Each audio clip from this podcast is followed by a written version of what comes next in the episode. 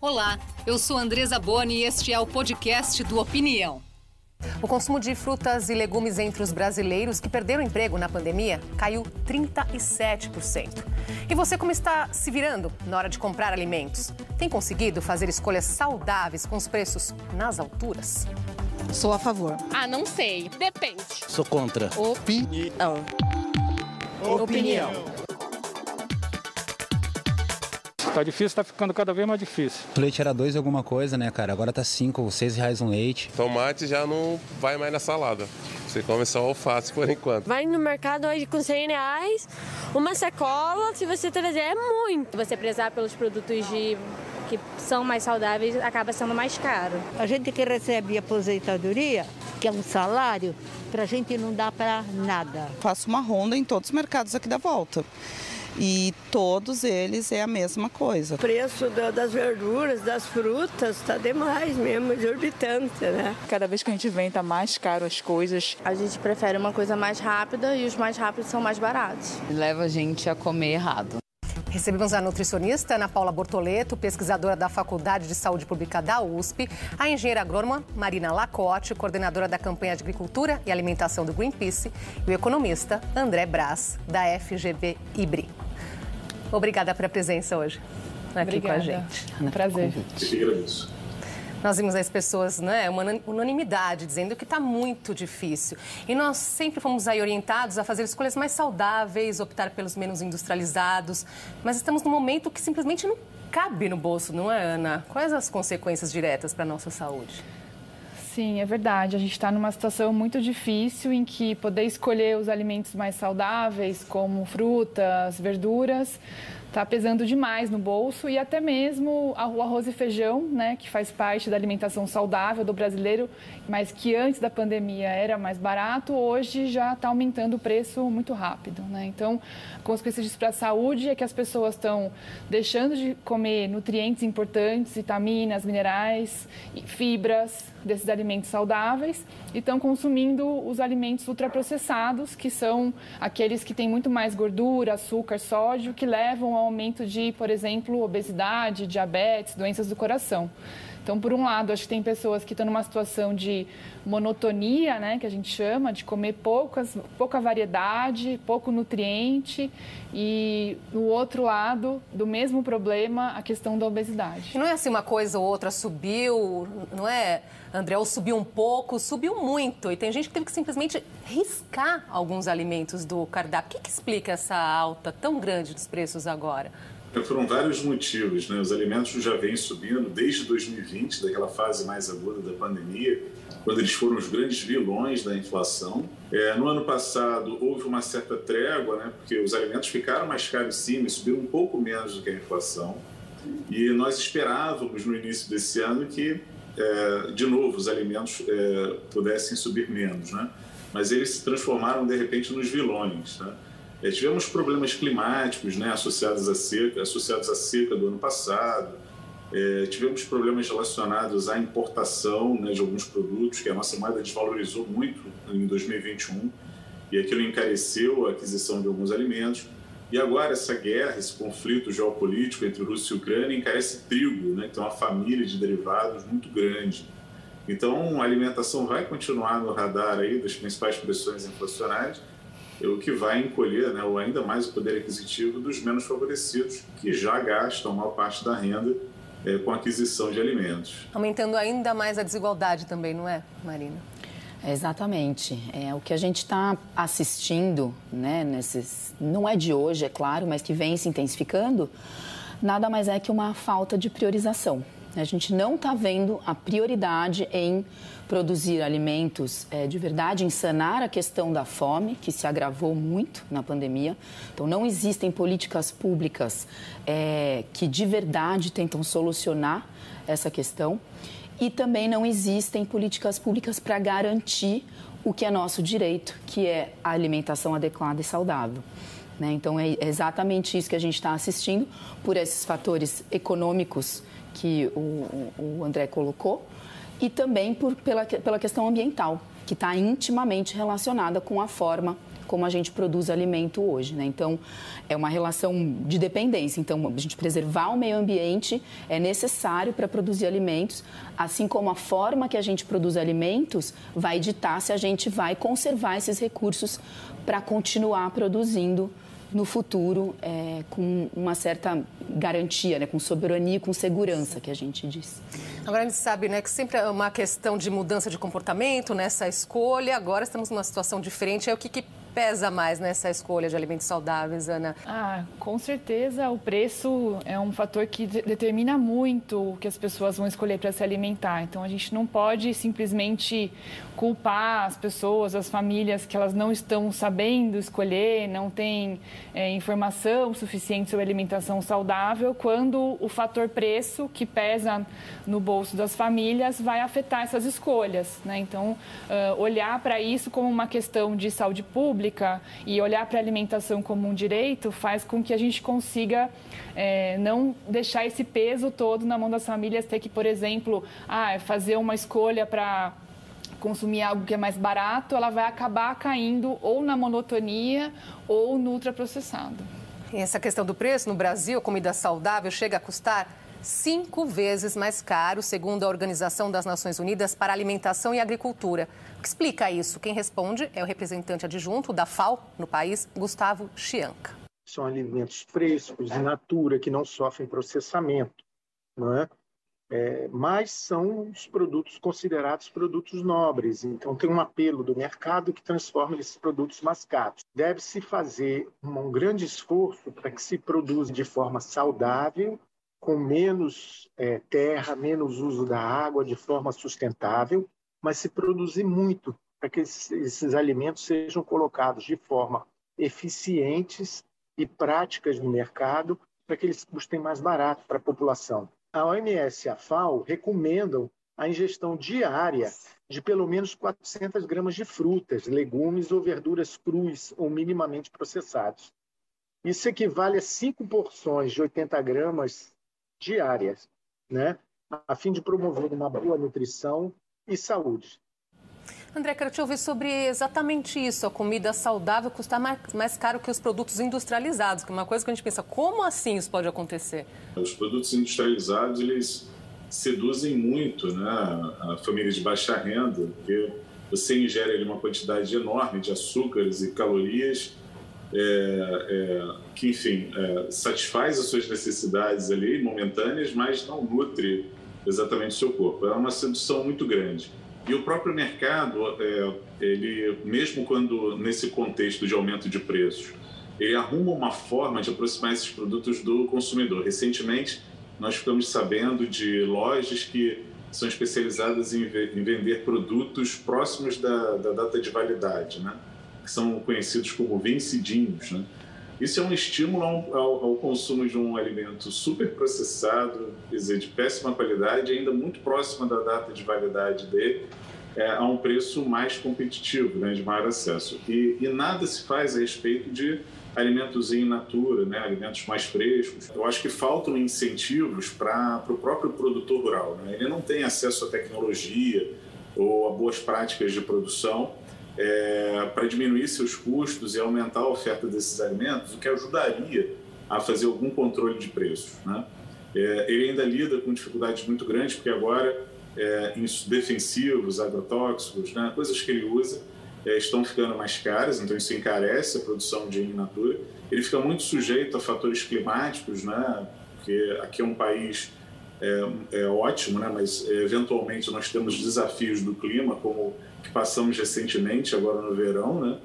onde as chuvas fortes o, o sol intenso eles não são bons para a oferta de alguns alimentos, mas são efeitos temporários, mas eles causam aumento de preço que afastam ainda mais o consumidor é, é, é de comprá-los. Né? Existem incentivos de se produzir hortas em escolas, em, em, em no, no, topo de edifícios. É, então, é, a natureza é tão abundante aqui, é tão boa para os brasileiros que é, é, se a gente plantar, o alimento nasce em qualquer lugar. Marina, algum outro exemplo nesse sentido? É, isso que o André está falando é muito importante, né? A gente precisa entender que a nossa política, as nossas políticas públicas, elas não estão voltadas para produzir alimento de verdade. Elas estão voltadas para produzir é, produtos que vão ser que vão atender a um mercado. Né? Então, isso puxando muito do nosso histórico, de como o Brasil começou, né, nas capitanias hereditárias, de grandes porções de terras é, nas mãos de um grupo de pessoas ou de uma pessoa para produzir coisa, é, é, é, é, áreas sem qualquer diversidade para atender uma coroa, para atender um país. Né? Então, isso começa lá no colonialismo e a gente não está muito distante disso hoje. A gente ouve muito essa questão de que é o, o, o, modelo agrícola, né, o agronegócio, que leva o Brasil nas costas, quando, na verdade, é o oposto. A gente tem muita política pública e teve desde sempre, né, historicamente, para se consolidar e cimentar esse modelo que a gente tem aí, que não está preocupado em sanar essa questão da fome. Pelo contrário, que está ocupando espaço que poderia estar sendo ocupado para se produzir arroz, feijão, outros itens, enquanto está produzindo grãos, commodities. E privilegiamos a exportação? Para privilegiar justamente a exportação, né, para atender esse mercado internacional.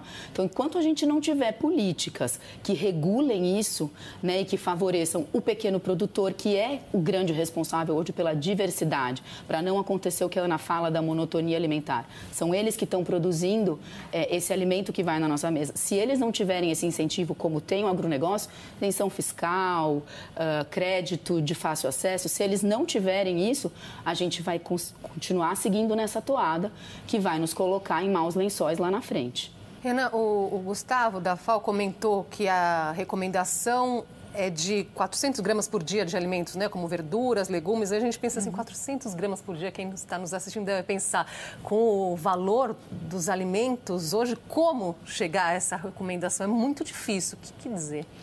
É, tá muito difícil. Mesmo antes dessa situação, a gente já não chegava nessa recomendação, infelizmente, né? Quando a gente tinha um cenário melhor em relação ao preço de alimentos. Hoje eu acho que a gente está caminhando para um cenário em que é, as pessoas vão ter consequências graves para a saúde por conta dessa é, dessa situação que está se agravando cada vez mais, né? É muito cruel a gente pensar um país com tanta abundância de produção, a gente não está produzindo o que a gente precisa para que as pessoas se alimentem de forma saudável, né? Essa falta de priorização a longo prazo vai é, trazer consequências muito negativas, porque isso vai afetar o sistema de saúde, né? as, as crianças vão ter menor capacidade de desenvolvimento nas, na escola, afetar a força de trabalho, enfim, todas as áreas da sociedade são afetadas quando você tem uma população que passa fome ou que se alimenta de forma inadequada por não conseguir acessar alimentos básicos. Né? Então, acho que essa consequência, infelizmente, vai estar presente aí por várias gerações. E nem sempre foi assim, não é? A carne já foi mais barata que a salsicha. Por exemplo, entre os anos 90 e 2000, depois disso o preço das duas foi subindo e aí o da carne subiu mais. Esse caso aqui do Brasil foi estudado, inclusive, pela Universidade de Cambridge. E nós não podemos aceitar uma situação como essa, porque é uma questão de saúde pública, não é, André? É, a carne ganhou muito, muito espaço porque a Ásia passou a consumir muito mais é, carne que brasileira. Né? E o aumento das exportações aconteceram lá ainda em 2019, quando a China estava procurando é, outros parceiros comerciais por problemas que rebanhos de países que ela comprava não estavam aptos né, para o consumo. Apesar de ser bom para a balança comercial do país, você exportar mais, né? É, isso é um desafio a mais para a inflação, porque à medida que a gente exporta, a gente desabastece o mercado brasileiro e é, abre espaço para o aumento de preços. E a carne foi vilã da inflação lá em 2019, foi vilã em 2020 e ela continua com nível né, de preços muito altos. Né? E aqui no Brasil a gente ainda separa né, carne de primeira, carne de segunda, só pelo teor de gordura, porque as duas carnes têm valor nutricional. Né? Só que é, mesmo a carne de segunda, né, que era a carne com nível de preços mais baixo, não que ela não tenha subido, ela também ficou muito cara, só que ela tem um nível de preços um pouco mais baixo. É, nem ela né, pôde, fazer, pôde continuar fazendo parte do cardápio do brasileiro. Mesmo você tendo o, o, um dos maiores rebanhos né, do mundo, você acaba tendo uma carne que a boa parte dos brasileiros não pode ter acesso. Voltar agora falando um pouquinho da questão da logística também, com o preço do diesel nas alturas, fica cada vez mais caro também o transporte dos alimentos. Algo precisaria ser repensado também nesse modelo? Com certeza. É, a gente tem um modelo de produção de alimentos que ele dita não só aquilo, bom, ele é conduzido pelo mercado, né? Então, o mercado internacional, basicamente dito, que a gente está produzindo aqui. E aqui dentro, esse modelo acaba ditando o que está no campo e o que vai depois do campo, né? Então, como a gente consome nos grandes supermercados, o quanto a distância que esses alimentos têm viajado e o quanto eles precisam ser processados por conta disso. Então, tudo isso precisa ser muito bem regulado para que essa, é, essa falta, esse desabastecimento não aconteça, para que a distribuição de alimentos e o acesso de alimentos ocorra e a gente não fique tão à mercê dos valores é, do combustível, por exemplo. Né? Então, você tem áreas concentradas de produção. A, a, área de soja, ela, ela ocupou uma área de arroz que vai ter que se deslocar para um lugar e vai ficar mais longe de outros. Então, alguns lugares vão sofrer em relação a isso. Por isso que é tão importante a gente ter é, é, é, essa revisão desse modelo, eu diria. Né? A gente não pode ter essa parte toda da agricultura voltada para a produção de soja. A gente precisa voltar a nossa produção agro, agrícola né? Para a produção de alimentos de verdade, né? uma produção agroalimentar e não só é, para atender mercados.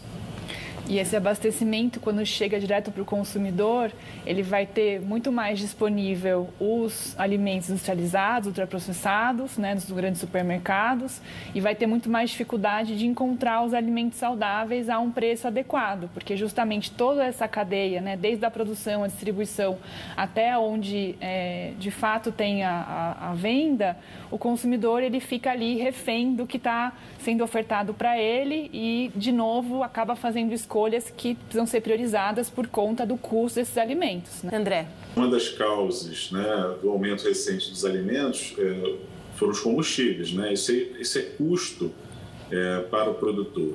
Né? E à medida que esse produtor ele tem que se colocar relativamente próximo aos grandes centros urbanos, o produto dele é perecível, né? tem uma vida útil muito curta. Então, ter agilidade em deslocar essa produção né, da, da horta para a cidade é fundamental. Então, o aumento do preço dos combustíveis é mais um desafio. Né?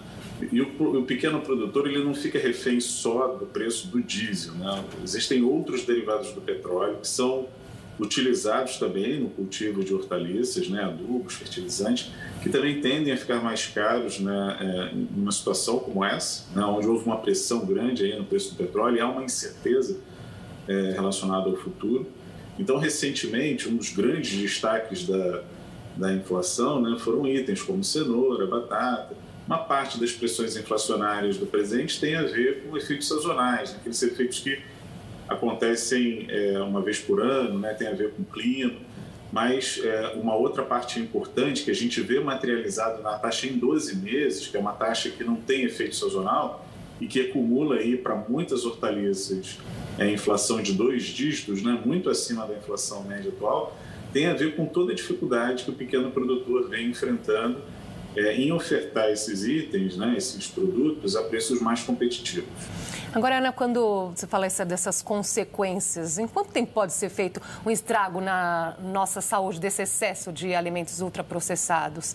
E depois, para reverter isso, fica difícil também, porque sabemos aí que são responsáveis pelo aumento da obesidade, por exemplo, não é? É, isso já está acontecendo, né? Então, acho que a gente só vai observar uma situação que vai se agravar ainda mais. A obesidade, por exemplo, já atinge 20% da população. O excesso de peso, mais de 50% da população. Então, isso já está acontecendo, isso vai se agravar mais ainda, inclusive em crianças, né? Crianças e adolescentes também estão com excesso de peso e obesidade atualmente. Então, acho que é uma situação que só, só piora. Agora, Marina, a gente sempre é esse gaba de ser assim um país que tem uma produção muito rica de alimentos. Estamos aí de novo flertando com esse aumento da insegurança alimentar. Exatamente. É, chega a ser imoral, né? A gente ser um país que produz tanto e que e que replica esse discurso né, aos quatro ventos, que a gente precisa aumentar a produção para satisfazer uma demanda alimentar não só do Brasil, mas mundial, é, e que para isso é preciso a gente produzir mais. A gente a gente, nós cidadãos, cidadãs, consumidores, consumidoras, a gente precisa entender que isso é um grande mito. Né? A gente não precisa produzir, aumentar a produção ou abrir mais. A gente precisa. A fome, ela não é, resumindo, né? A fome, ela não é um problema técnico de quantidade, de produção, de produtividade. Ela é um problema político. Né? Ela é um problema de desigualdade de falta de distribuição e de falta de acesso. Então, as pessoas não acessam, não têm acessado esse alimento, não tem como acessar esse alimento por diversos fatores. Né? Isso é porque a fome ocorre e continua aumentando hoje. Então, a gente, o que a gente precisa é ter um, um, um sistema, um modelo de produção que dê conta desse desafio, não só de produzir, porque isso já produz, mas de ser um modelo que seja voltado para as pessoas, voltados para satisfazer essa demanda, né? a demanda de alimentar a todos de forma adequada e saudável. Sabemos como fazer, não fazemos por quê, André? A renda das famílias brasileiras tem diminuído bastante. E a pandemia ela trouxe uma dificuldade maior para o mercado de trabalho. Né? Muitos perderam o emprego e não conseguiram se recolocar, e o que, aqueles que conseguiram se recolocar não conseguiram empregos é, do mesmo tamanho, né? do, do mesmo envergadura que tinham antes da pandemia. Né? Então, sem renda, né, fica muito difícil de você ter acesso a, a, alimentos saudáveis. Então, você acaba fazendo as escolhas ruins, né? É, que normalmente são mais baratas mas que acabam no longo prazo ficando muito mais caro, né, tanto para a família né, quanto para o setor público, né, porque é, doenças ligadas à má alimentação só vão aumentar na sociedade. Então, isso é uma forma de a gente é, é, é repensar né, fazer, e resgatar essa sociedade, né, convidá-los a, a, a, dar os, os, devidos incentivos aos produtores, é, é, reforçar né, a necessidade de se consumir alimentos saudáveis junto à população é, e, e, e, cobrar de nossos políticos né, um posicionamento que favoreça o pequeno produtor e que permita que ele tenha espaço né, de, de, de, produzir seus itens nesse mercado que está muito mais orientado a, a, aos grandes latifúndios, né? Vou chamar aqui a participação da Proteste, que fez uma pesquisa mostrando que 44% dos entrevistados deixou de pagar contas de casa para comprar comida. O alto custo dos alimentos reduziu o poder de compra e o poder de escolha dos consumidores. Os consumidores estão lançando mão de parcelamentos para poder sobreviver. Outra pesquisa que fizemos evidenciou que 65% dos entrevistados tem parcelado itens de alimentação, compras de supermercado no cartão de crédito. Tudo isso leva ao risco de endividamento e reduz ainda mais o poder de compra do consumidor. Mas as pessoas aí se endividando e não é com nenhuma cereja no bolo, é com o essencial. Estamos chegando ao final aqui. Uma última palavrinha, Marina.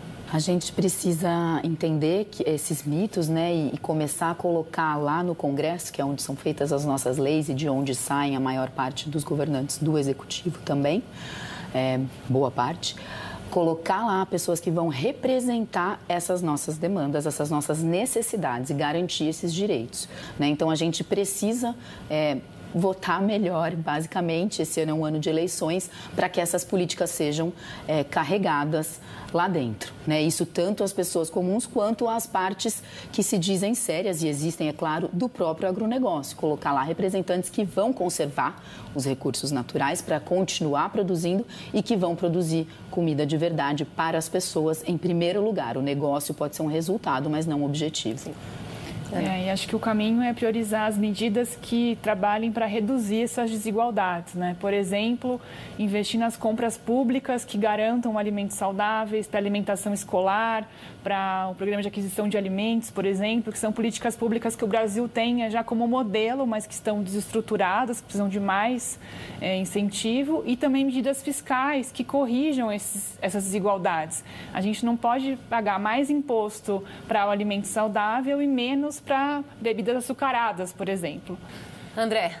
Nosso país é muito desigual, boa parte das famílias é, é, concentra a maior parte de sua renda familiar no consumo de alimentos e, e assistindo esse aumento é, expressivo que os alimentos vêm apresentando, sobretudo os alimentos em natura, é, isso nos preocupa muito. Né? A nossa expectativa é de que a inflação permaneça muito elevada esse ano, muito fora da nossa meta de inflação, e alguma possibilidade de reversão para a meta, de ter uma inflação mais baixa mesmo, é, só em 2023. Né?